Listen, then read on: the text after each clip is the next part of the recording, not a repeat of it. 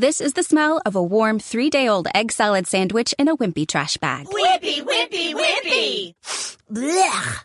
And this is the smell of that same sandwich in a hefty, ultra strong trash bag with new Fabuloso lemon scent. Hefty, hefty, hefty! Smell the difference? When life gives you stinky, get Hefty Ultra Strong with new Fabuloso lemon scent. It smells like clean, freshly picked lemons. So no matter what's inside your trash, you can stop the stink and smell the lemon. Hola, buenas tardes. Estamos nuevamente con los locos de Buenos Aires. Obviamente, cuando hablamos de locos por la canción de Del Prado, pero son los locos y locas en el buen sentido de la palabra, sino que somos y loques ahora también decimos, pero esos locos o locas son los que, esos que andan sueltos por la vida con su fe, su fantasía, y Alejandro del Prado nos avisa, cuidado con esa gente que no se sabe qué pretenden. Y mucho menos se sabe qué pretenden cuando son peronistas y andan sueltos por Recoleta. Recoleta nada más. Bueno, eh, estamos con Adriana Comisuk, secretaria general del Partido Justicialista en Recoleta, en la Comuna 2. Y bueno, de infidencia para los que están escuchando, voces porteñas, la radio también está en Recoleta. Entonces, ¿cómo no invitar a nuestra secretaria general de nuestro partido? a nadie se le escapa que somos afiliados al Partido Justicialista, que somos peronistas, porque hacemos peronismo desde esta radio, o intentamos convencer, persuadir, como decía el general. ¿Cómo estás, Adriana? ¿Qué tal, Juan Manuel? ¿Cómo estás? Muy bien, muy contenta realmente este, me encantó la idea y bueno, de poder charlar, aunque sea de estas, de estas formas, ¿no? Que nos toca ahora en medio de la pandemia. Sí, bueno, tuvimos que reinventarnos. Eso me encanta, sí, sí, estamos todos, estamos todos locos y bueno, un poco es esto que en esta ciudad los peronistas venimos dando una pelea difícil, pero en Recoleta es más difícil todavía. Como alguna vez dijo Daniel Filmo, bueno, es fácil hacer peronismo en Matadero, pero por eso los vengo a apoyar a ustedes, compañeros, porque acá es más difícil. Y la verdad que sí, sí, sabrás vos, ¿no? Eh, que sos la secretaria general, así que mucho no que explicar. Contame un poco eso del peronismo en Recoleta, ¿cómo lo sentís, cómo lo vivís? Eh, en realidad, desde, desde que comencé fue todo siempre muy extraño, muy, muy extraño, porque cuando yo decidí incorporarme a la política, que fue justamente en el 83, cuando comenzó este, de nuevo este, la democracia en Argentina, eh, yo había tomado la decisión eh, de afiliarme al PJ. Con, este, así con mucha... yo con una decisión muy clara, pero supongamos, yo estaba trabajando en una escribanía y la escribana me había dicho, bueno, ¿por qué no participas? Yo había ido a participar en una, en una manifestación previa al tema de Malvinas, ¿viste? Hasta el, de abril. Y, este, y bueno, digamos que no nos trataron muy bien por los reclamos que estábamos haciendo. Después me puse, por un lado me puse contenta eh, de, porque yo quería, o sea, sigo pensando que las Malvinas son argentinas, pero eh, digamos, en ese momento me parecía incoherente. Hace dos o tres días nos nos maltrataron cuando yo iba camino, no llegué a la plaza directamente porque estábamos en el sector de Congreso y, y, de repente veo que hay tanta cantidad de gente apoyando los mismos que nos habían mandado a, o sea, a hacer daño para mí, ¿no? Sí, claro. Bueno, y entonces ahí, ahí, es como dije, bueno, me parece que voy a tener que tomar más decisiones eh, con respecto a, a qué es lo que quiero para mi vida, para mi país, eh, qué es lo que hace uno cuando decide intervenir, digamos, en la política, ¿no? Y cuando yo decía que era afiliada al PJ, a mis amistades y cosas así, me decían, no, no puede ser, no. O sea, viste, no lo podían aceptar. Sí, sí, hay un cambio de época que hay veces que la gente no se explica bien qué nos pasaba a nosotros los peronistas a principios de los 80, ¿no? Porque lo que te pasaba a vos me pasaba a mí también. Iba, iba acá al Pele y era él peronista entre los pibes. Ahora el peronismo gana el centro estudiantes, pero en, el 84, cuando empezaba el primer año, dicen, ¿cómo sos peronista? Y eso nos pasaba claro, seguido. Inaceptable, ni te digo la escribana. La escribana, la escribana Me dice, ¿pero qué hiciste? Le digo, no, le digo, bueno, yo opté. Me dice, pero porque ella era, o sea, era de origen radical, el marido había sido fiscal, o sea, ¿viste? O sea, y tenían un arraigo, por, o sea, toda la familia, era un arraigo fuertísimo. Y no lo podían entender. Y también de, de otra forma que tampoco podían comprender cuando yo fui a la plaza, cuando ganó Alfonsín, inclusive cuando intentaron hacer el tema de los golpes. En Semana Santa. Porque, claro, exacto, no podían comprender por qué yo iba y participaba sabiendo que era de la contra. O sea que es como, yo decía, pero ¿por qué no si yo no estoy de acuerdo? Quizás no pueda, puede que no, hay cosas que no son afines, me interesa más el peronismo, eh, me siento más identificada con, con, el peronismo, pero está, o sea, lo que le están haciendo al presidente, porque no dejaba de ser mi presidente, está mal. Entonces, de, de, alguna manera había que manifestarse eh, y me parecía lógico, pero ellos tampoco lo entendían, ¿viste? Y qué lejos, bueno, y ahora, qué lejos quedó ese, ese balcón de Alfonsín y Cafiero, ¿no? Defendiendo la democracia qué lejos, porque ahora cuando uno lo piensa desde hoy y lo mira retrospectivamente, dice, qué distinta que era la política en ese punto, más allá de que algunos no te entendieron ni a vos ni a mí, yo también fui a la plaza en esos momentos, y, pero fue una manifestación de todos, estábamos todos ahí. El PI, estaba el radicalismo, estaba el, peronismo, partidos de izquierda, había que bancar a la democracia, no era un gobierno, era una forma de vida. Y hoy es tan lejos eso, tan lejano, ¿no? Sí, la verdad que sí. Y en, en, este momento, así mirándolo a la distancia, digo, por un lado, eh, seguramente era porque volvíamos a la democracia, pero como que siento que todo era como con más fuerza, con más pureza. Claro. Eh, eh, y, y, que ahora a veces yo miro y hay veces que uy, ¿qué está pasando? Porque hay veces que hay cosas que yo, yo misma no entiendo. ¿Qué es lo que ocurre? ¿viste? En los otros partidos, en el nuestro o en los frentes. Digo, ¿por qué no podemos establecer una coherencia entre los dichos y los hechos? Que para mí me, me parece que es muy importante, porque uno cuando eh, en cada decisión que uno toma, Digo, te podés equivocar, yo me he equivocado en muchas cosas en mi vida, creo que como todos, ¿no? Como todos. Eh, pero bueno, se puede aceptar y decir, bueno, no, realmente yo acá me equivoqué. Pero bueno, cuando digo algo, trato de que lo que expreso lo expresen mis hechos también. Exacto.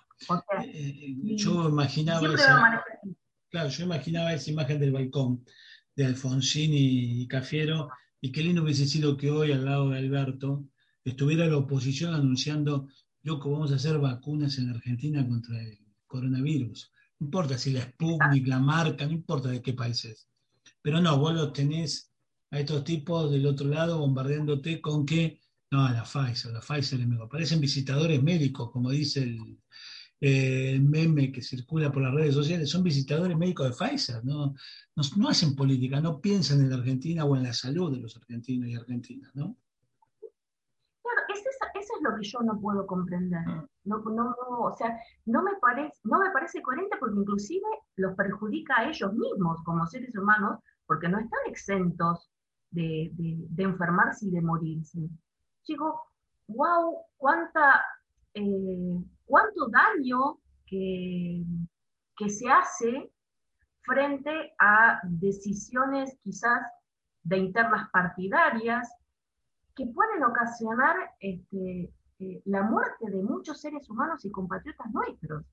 Digo, yo veo que no tienen límites y me, me, cuesta aceptarlo y, y, bueno, y todo como está armado, eh, el tema de, cómo, cómo, difunden los medios, las noticias, eh, siempre están poniendo, porque lo hacen tendencioso y guiando al que, al que escucha hacia algo negativo de las decisiones que toma el gobierno, sin ver la posibilidad de que frente a esas decisiones, si estamos todos juntos, vamos a poder salir más fácil. No importa después si en las elecciones vos vas a seguir pensando lo mismo y, yo voy a seguir pensando lo mismo y cada uno va a hacer la suya, ¿sí?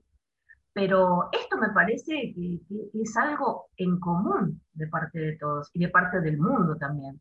porque, eh, este, esto, como, como repite Alberto, a veces eh, esto lo, arreglamos, va Perón dice esto lo arreglamos entre todos, no lo arregla nadie, y Alberto dice nadie se salva solo. Obvio, es eso. Y entonces, hoy hablábamos, el gran diario argentino, ¿no? titulando cuánto, eh, horrorizado por cuánto serían los viajes para traer las vacunas. ¿Qué quiere que te la traigan gratis? O sea, primero eran veneno, después que no hay vacuna y después que gastamos mucha plata en traerlos. Y sí, el avión, mover un avión sale plata. ¿Cómo que le trae la vacuna? En barcos no llegan más. Eh, en auto no se puede, avísenle a Clarín. Y entonces vos decís, siempre hay un bombardeo en una política que debería ser una política de Estado, una política de todo, ¿no? Exacto. Sí, porque eh, hay veces que yo, a veces me meto, me, pongo re loca, eh, digo, y me meto a contestar algún Twitter, alguna cosa así, digo, escúchame, este, razonar, pensar. Primero, no mezclemos la política partidaria a lo que es política sanitaria porque no deja de ser política. Yo no estoy de acuerdo con que dicen, no, esto no tiene nada que ver con la política. Sí, porque no es lo mismo fabricar nosotros vacunas a que no fabriquemos o que le compremos a fulano sultano o que hagamos bolsa el Ministerio de Salud. Claro. No es lo mismo, son decisiones. O deje de vencer vacunas en el Ministerio de Salud como le pasó al gobierno anterior, ¿no? O sea, ellos dejaron vencer vacunas y nosotros estamos produciendo una vacuna nueva en medio de la pandemia. Pero también lo que, llama mucho la atención es que lo que vos decías, ¿no? Hacen política con la pandemia. De la pandemia se sale con política. El gobernador de la provincia de Buenos Aires, Axel Kicillof, cuando la reta, eh, Morales, cuanto opositores decía, voy a hacer de mi provincia o de mi jefatura de gobierno de comprar vacunas. Ninguno pudo. Kicillof no dijo nada, ya consiguió un contrato para traer vacunas y las pone a disposición del Estado Nacional. Entonces, eso es política. Sí, hacemos política, claro. Digo, para eso los votamos vos y yo, Alberto, ¿no? Para que hagas política. Claro, obvio.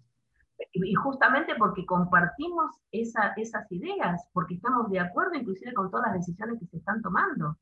Por eso es que somos peronistas también. Exacto, y eso, volvámoslo a Recoleta, porque vos y yo salimos ah. y, estos comentarios son lo que escuchamos todo el tiempo.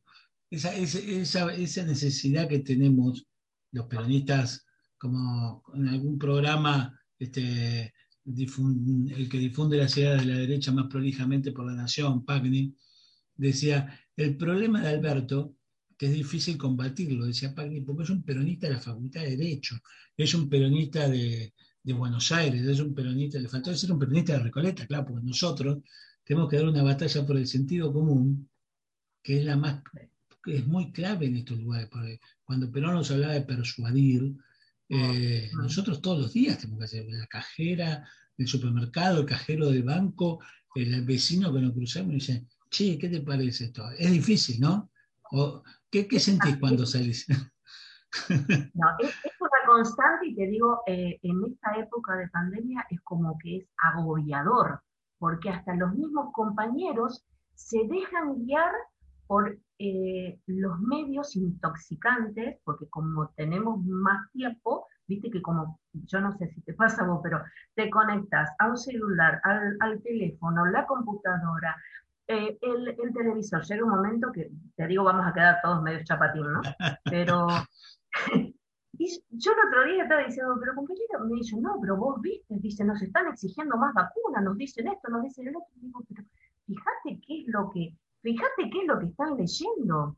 Digo, compartamos la información. ¿Cuántas llegaron antes de ayer? No me acuerdo, eso fue la semana pasada. Digo, ¿cuántas vacunas llegaron el, otro día? Ya dentro de 48 horas sale otro avión. Le digo, esas vienen vacunas y nos están llamando. Digo, claro.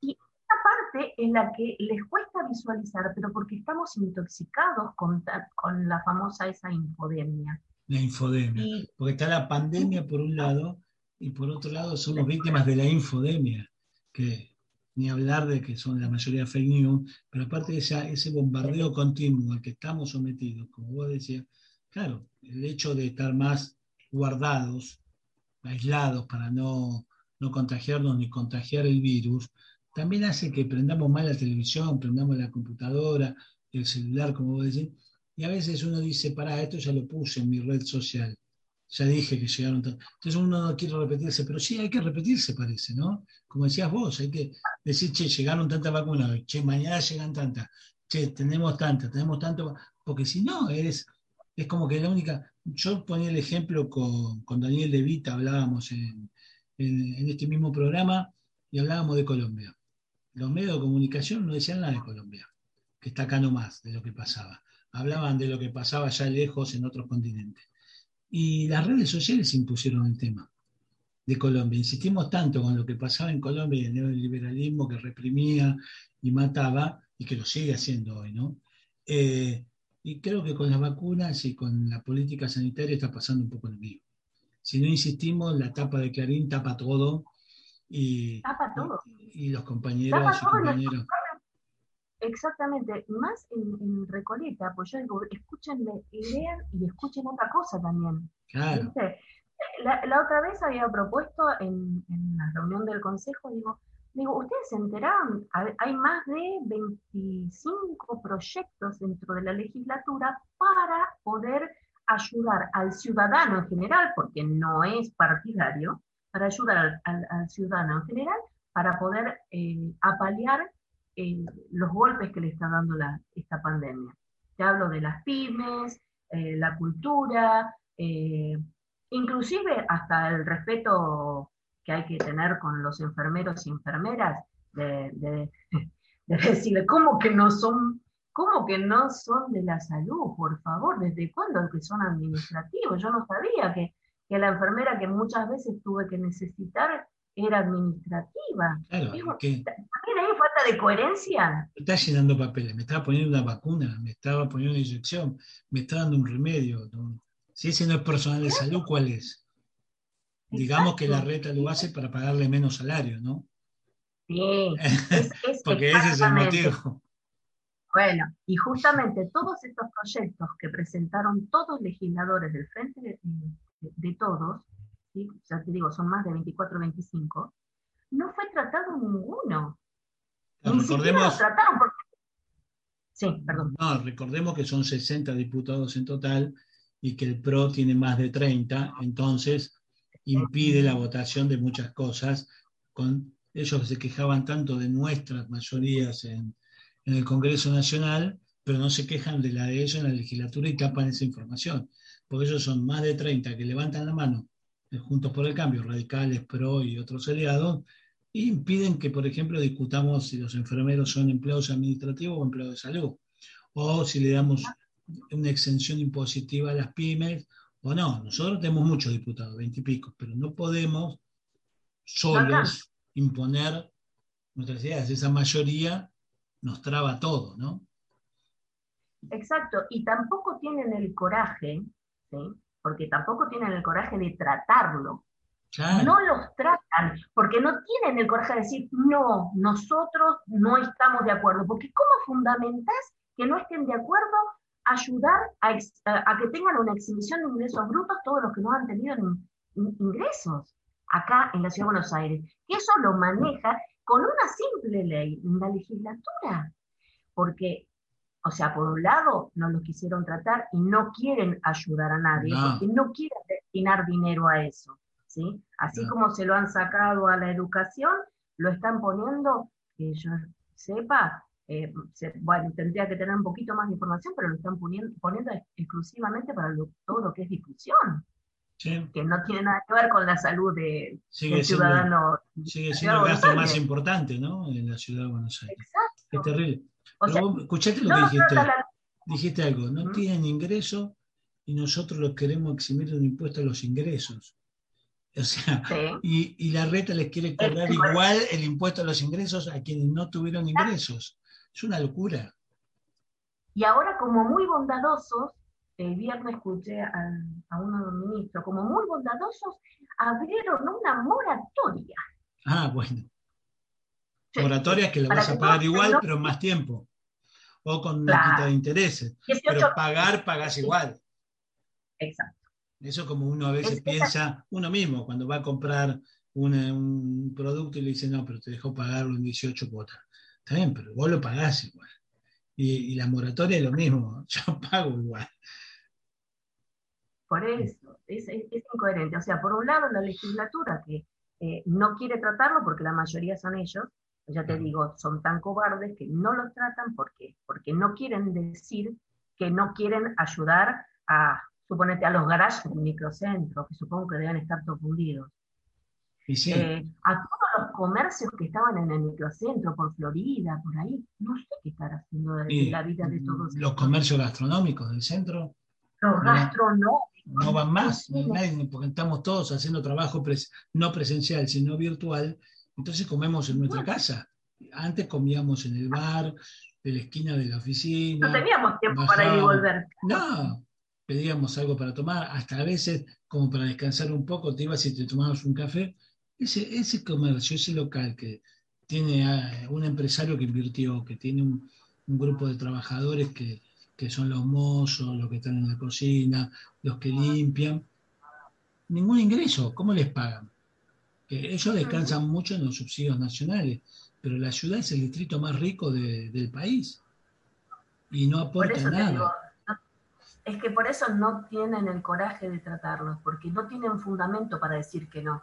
Claro. Decís, si, por lo menos decís, bueno, por este año no se paga BL, todas estas actividades no abonan ingresos brutos porque estuvieron cerradas por la pandemia. Empezá a tomar decisiones. Esas son decisiones políticas que están relacionadas con, la parte sanitaria, porque si vos no obligás a, a, digamos, porque de alguna manera los empleados están tratando de generar algún recurso y los dueños o quiebran o de alguna manera van a tener, o sea, tenés que tratar de ayudar y colaborar económicamente para poder sobrellevar este momento. Y la verdad es que no lo quiere hacer la legislatura, ni lo hace el Ejecutivo, porque tampoco lo hace el Ejecutivo.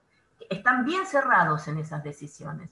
Y después critican eh, porque resulta que le subieron el AUH o por porque si sigue, lamentablemente se siguen escuchando esas barbaridades que se les da de comer a los vagos. No, es gente que no tiene ingresos fijos, como capaz tenemos muchos otros que tenemos eh, un salario. ¿sí? Y, eh, y no, no podés entender por qué la gente se come ese verso y después te dicen, ¿cómo subió el índice de pobreza en el país? ¿Cuántos pobres quedan? es lo uno o lo otro, ¿no? Pero si a, vos no te importa cuántos hay, lo sé solo para criticarnos a, los peronistas que estamos en el gobierno. Entonces, eso pasa, es como, es una discusión circular, ¿no? Como decimos siempre. Pero vamos a otro punto de, esto. Ayer fue 3 de junio, un mm. aniversario del movimiento ni una menos, y lo voy a relacionar con eso que, vos sos la secretaria general del Partido Justicialista en la Comuna 2, y con que el PJ es un partido machista. Y la verdad es que a mí me da mucha gracia porque la jefa espiritual de la nación no es jefe, es jefa para nosotros, para los peronistas. De chiquitos aprendimos que la jefa espiritual era Evita. Era Evita. Y el peronismo luchó porque las mujeres eh, sean elegidas y puedan elegir. Hasta antes del peronismo eso no pasaba. Entonces quería escuchar tu reflexión más, no solo como secretaria general, sino también como compañera, como militante de, toda la vida, ¿no? Un poco de esto. Sí, yo estoy totalmente de acuerdo con lo que vos dijiste, porque vos fijate que dentro de una sociedad patriarcal, eh, bueno, esto ya es mundial, ¿no? Pero digamos específicamente de Argentina, el peronismo es el primero que reconoce a, la mujer como ciudadana, como mujer con posibilidades de ser elegida, porque una vez que eh, Evita armó el partido femenino, eh, las mujeres fueron elegidas. y había diputadas y había senadoras, y bueno, y eso, esa posibilidad la dio el peronismo. Eh, después, eh, con, en la época, o sea, en el gobierno de Menem, que también fue un gobierno peronista, se puede estar de acuerdo o no en ciertas cosas, pero también dio el cupo del 30%. A mí me parecía insuficiente, pero era la posibilidad de que por lo menos se asegurara un 30% en las listas eh, que fueran de mujeres. Fue un avance. Y, sí, por supuesto que sí, por supuesto que sí. Y yo me acuerdo porque había, he participado en muchos esos encuentros de mujeres nacionales. Sí. Y eh, una, uno de, en uno de esos encuentros me tocó eh, conducir una comisión y justo estaba ahí en el PL, me tocó, porque nos tocaba, ahí ese año nos tocaba justo a la ciudad. Y, me acuerdo que me encontré con un, par de, mujeres radicales, ¿eh? eh que justamente fundamentábamos esto y que era necesario la unidad de todas para poder conseguir eh, que todos los partidos tenían que ser obligatorios. Y ya hablamos de los partidos y ya hablamos de los sindicatos, ¿viste? Que, te vuelvo a repetir, no, yo no, sin, sin, sin querer atacar a nadie, nos falta mucho todavía por avanzar porque la sociedad tiene mentalidad patriarcal, inclusive mujeres también. Y estamos recién deconstruyendo todo eso y nos falta mucho, ¿viste? Y, porque, suponete, mismo cuando yo empecé, que le, creo que le, pasó a todas, a todas las mujeres, yo empecé, digamos, mi actividad política era apoyo escolar. Después, como yo quería que los chiquitos que venían pudieran regalarle cosas a los hermanitos o a la mamá en el día de la madre, el padre, les enseñé a tejer o armar vestiditos para mm, la bebé del hermanito. Había uno que me trajo, dice, me regalaron este, como un barquito, ¿viste? Y yo veía cómo papá trabajaba, los lijaba, los barnizaba, pues me puse a hacer eso también. Pero que siempre en función de la familia, del apoyo escolar, de la contención, pero en las decisiones políticas o en las reuniones de lo que se armaban otras cosas, eso no. De repente sí para ir a timbrear, llevar las cartas, para la redacción de las cartas tampoco, pero para llevarlas sí, ¿viste? Bueno, eh, sí. Yo creo que y encima después llegó Cristina, ¿no? Después llegó Cristina, dos, años, dos periodos seguidos, bueno. Y con Cristina fue lo máximo, porque vos fíjate que ella colaboró en que, en que la cantidad de mujeres que hay hoy en las listas, ella ha tenido muchísima influencia. Si no, no hubiéramos podido conseguir eso. Y cómo le costó a muchos aceptar que fuera mujer, ¿no? Porque. Y sigue costando. Más allá de que de, sus ideas por las cuales vos y yo militábamos y seguimos militando, que Cristina llevaba adelante, acá también dicen, esa, la yegua, esa esa, la yegua, las carteras, hasta, la, hasta el tema de Rapanui, ¿te acordás? Hace poco pidió la... Sí, sí, toma helado en Rapanui, y vos también tomas helado en Rapanui. Porque el que la criticaba vive a la, a la cuadra Rapanui y pide el helado ahí, no lo pide en grido, como decía yo la otra vez en joda. Está bien, y bueno, sí, pasa. ¿Y cuál es el problema? El problema es que es mujer.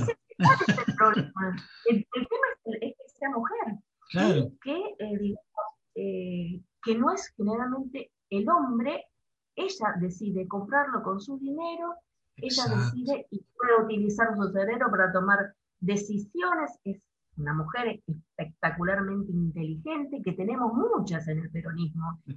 en, otras mujeres también que no son peronistas también son muy inteligentes. que les está costando mucho más, te digo, en los otros partidos. ¿eh? Por eso te digo, a pesar de que dentro del peronismo nos falta mucho, en los otros partidos todavía están mucho más lentos. sí, bueno, recordémosle a todos los que nos escuchan que el Partido Justicialista ha elegido todas sus autoridades con paridad de género, que eso es un cambio muy importante, un avance también muy importante en la vida interna del partido. Porque, señora, como decía vos, la carta la redactaban los hombres y la repartían las mujeres, y los jóvenes. Y los jóvenes, por supuesto, porque yo empecé siendo juventud. Claro, tenemos, tenemos un compañero proveniente de la juventud como Mariano Recalde, presidente del partido, y una compañera como María Rosa Muñoz, vicepresidenta del partido, que van a alternar eh, en mitad de mandato y María Rosa pasa a ser la presidenta del partido. Entonces, eso es paridad. Digo, más paridad no se consigue, ¿no? Así que, digo, el, avance no es poco, es importante y es bueno que lo remarquemos, como decís vos, para que todas las compañeras también, no solo somos los compañeros, como decía Perón, que tenemos el bastón de mariscal de mando en la mochila, que sino las compañeras también y que lo tienen que usar y que se tienen que poner al frente, y más en lugares como, como estos que, que nos toca vivir a nosotros. Bueno, vivimos acá, como decía Alberto Aníbal Fernández en un momento, se invita a un cumpleaños lo peronismo. Bueno, si voy al supermercado en Recoleta y también agarro el micrófono y me pongo al lado del peronismo, ¿qué va a hacer? Nos tienen que aguantar. Y, Sí, no, no le queda otra. Te digo, nosotros que estuvimos, o sea, estuvimos en la calle, bueno, a mí generalmente está ahí en Santa Fe Porredón, es una ah. zona muy particular, y es muy duro, es muy duro. Pero bueno, sí, y te decís, bueno, ¿le gustaría hablar sobre tal alternativa? ¿Viste? O sea, tratamos de enfrentar bien la situación, pero bueno, yo, yo siempre hemos sentido que también lamentablemente hay mucho odio, porque vos podés discrepar. Sí. Eh, mira, no me interesa, porque tenés derecho y no tenés por qué pensar lo mismo que piensa uno, por supuesto. Pero eso, digamos... Eh, ser respetuoso, ¿no? Exactamente, no, hay, no, no tienen derecho ni a, ni a faltarte el respeto, ni a mirarte con asco. Hemos tenido en varias oportunidades, lamentablemente, nos han escupido directamente.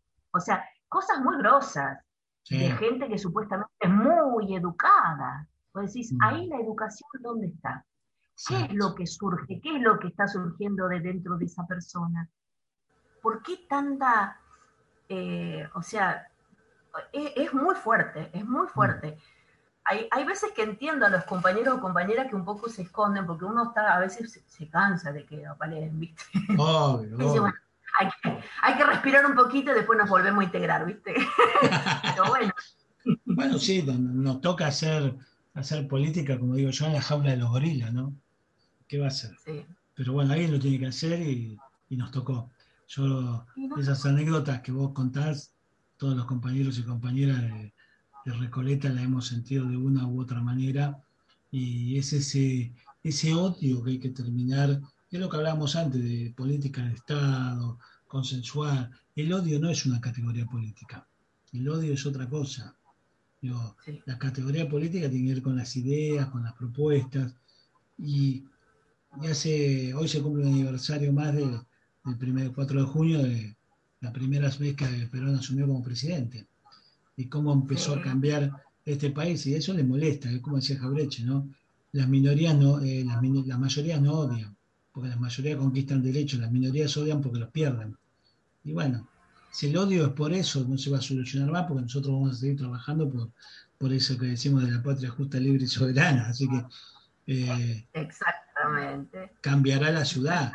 Y, cambiará nuestra estrategia de difusión también, porque esa es otra, que en este de pandemia no podemos salir a la calle, pero bueno, nuestro rol ahora cambió y bueno, vamos a tener que meternos mucho más en las redes, difundirlos en los estados, decir, o sea, mostrar la verdad, ¿sí? Sin, o sea, sin, sin estar hablando uno por uno con, con la gente en la calle, pero bueno, mostrar la verdad de una manera distinta. Y bueno, obviamente que no vamos a competir nunca con, con Clarín o con La Nación, pero, pero, tenemos, tenemos recursos para poder hacerlas. Así que bueno, tenemos que afianzarnos a, eso. Y si hay algún o alguna oyente en este momento desprevenido, dice, ah, yo soy peronista y vivo en Recoleta. El consejo del partido hoy está, ¿dónde, Adri? En Ecuador 1178. Ecuador 1. Con los entre Paraguay. Entre las restricciones de la pandemia.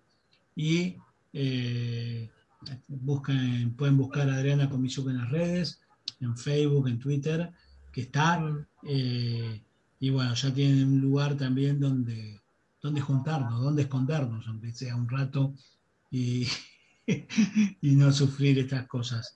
Para mí es una gran alegría este programa y esta posibilidad de charlar con vos por esto mismo, compartir un poco públicamente con la secretaria general del partido eh, lo que sentimos cuando salimos a la calle a veces. Loco, basta, paren un poco. Sí, soy peronista, ustedes me tienen que aguantar y yo los tengo que aguantar, pero un poco, un poco de respeto, ¿no?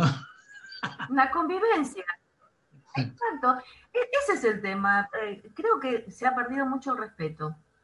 Podemos opinar diferente y podemos tomar decisiones diferentes. La cuestión es respetarnos.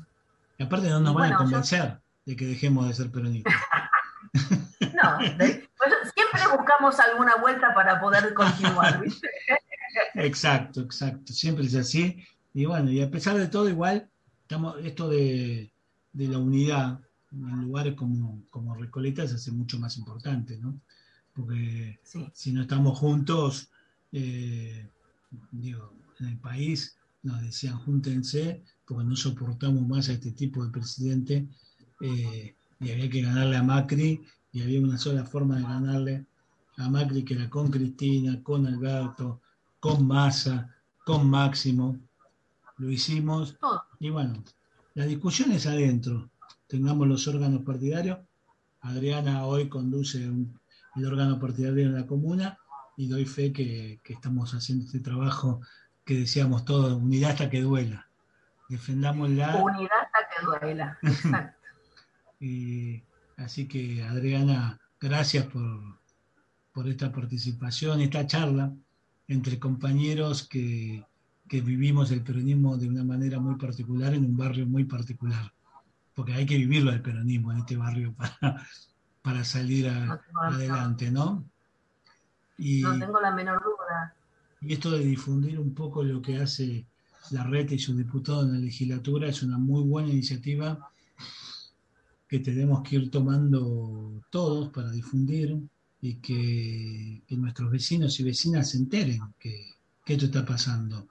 Porque viste que, en la ciudad de Buenos Aires, así como se quejan en, el interior de que los medios solo transmiten lo nacional, eh, nosotros acá también sufrimos ese problema. No se, no, no se habla de lo que pasa en la ciudad, no se habla de lo que sucede en la ciudad, sino que hablamos de, viste la vacuna, que está perfecto, pero también hablemos de que en la ciudad de Buenos Aires hay política, hay legislatura, hay diputados que, influyen en tu vida, que pueden cambiar tu vida y que la pueden mejorar o que la pueden empeorar. Y bueno, de esto estábamos hablando con, con Adriana, con la secretaria general del Partido Justicialista de la Comuna 2, que es Recoleta, no solo Comuna 2, es Recoleta. Eh, Recoleta. Y parece una contradicción peronismo y Recoleta, pero es interesante hablar de peronismo y Recoleta. Te dejo el cierre con esta consigna, peronismo y Recoleta, Adri, a ver cómo. Peronismo y Recoleta, y bueno, mira, algo muy importante que me gustaría comentar, que estamos llevando a cabo en los periodos en que podemos salir un poco, que las compañeras o los compañeros puedan salir un poco, continuamos con el tema de los comedores eh, y después con el reparto de bolsas de ayuda a, los compañeros que no están teniendo ingresos, pero algo muy importante, estamos implementando, eh, mm, digamos, hemos, se han recibido promotoras de género y diversidad para tratar el tema de, la violencia. Eh, ya, ya tenemos más de 10 compañeras que han, participado y son promotoras. Después tenemos gente que se especializó, o sea, hizo como una pequeña capacitación para poder guiar y ayudar en los temas de ANSES. Eh, y también tenemos eh, compañeros que tratan de ayudar, aunque sea, viste, por este medio o por la videollamada eh, del celular, viste, para poder guiarlos en algunos trámites, para muchos jubilados, viste, con el tema de las recetas y todo eso. Pero la actividad no paró, se nos complicó, es distinto, es, más complicado. No, Hay actividad, estamos, pero usamos las tecnologías ahora. Y recordémosles a todos que, que el WhatsApp eh, en la mayoría de las empresas de celulares es gratuito, así que la comunicación de videollamada por WhatsApp es una buena herramienta que no produce un costo extra, como, si lo produce una llamada. Así que bueno, Adriana, muchas gracias por, compartir este momento con nosotros. Eh, para nosotros fue un placer tenerte en este, en este programa y vamos a repetir, ¿eh? Ay, bueno. Le vamos, a tener que cambiar, le vamos a tener que cambiar el nombre, Les Loques de Buenos Aires, pero bueno, la canción de, de Del Prado era así. Y, y sobre todo vamos a seguir haciendo peronismo en Recoleta, aparte de la ciudad de Buenos Aires. Y, todo. y estas son voces porteñas. Una voz porteña en Recoleta que no es neutral y es peronista. Como la de. Adriana. Así es. Y unidos hasta que duela al hueso. Porque Así tenemos es. que estar así bien firmes. Todos unidos triunfaremos. Así es. Gracias, Juan. Gracias, Adri. Nos vemos. Estamos hablando. This is the smell of a warm three day old egg salad sandwich in a wimpy trash bag. Wimpy, wimpy, wimpy. Blech. And this is the smell of that same sandwich in a hefty, ultra strong trash bag with new Fabuloso lemon scent. Hefty, hefty, hefty. Smell the difference? When life gives you stinky, get Hefty Ultra Strong with new Fabuloso lemon scent. It smells like clean, freshly picked lemons. So no matter what's inside your trash, you can stop the stink and smell the lemon.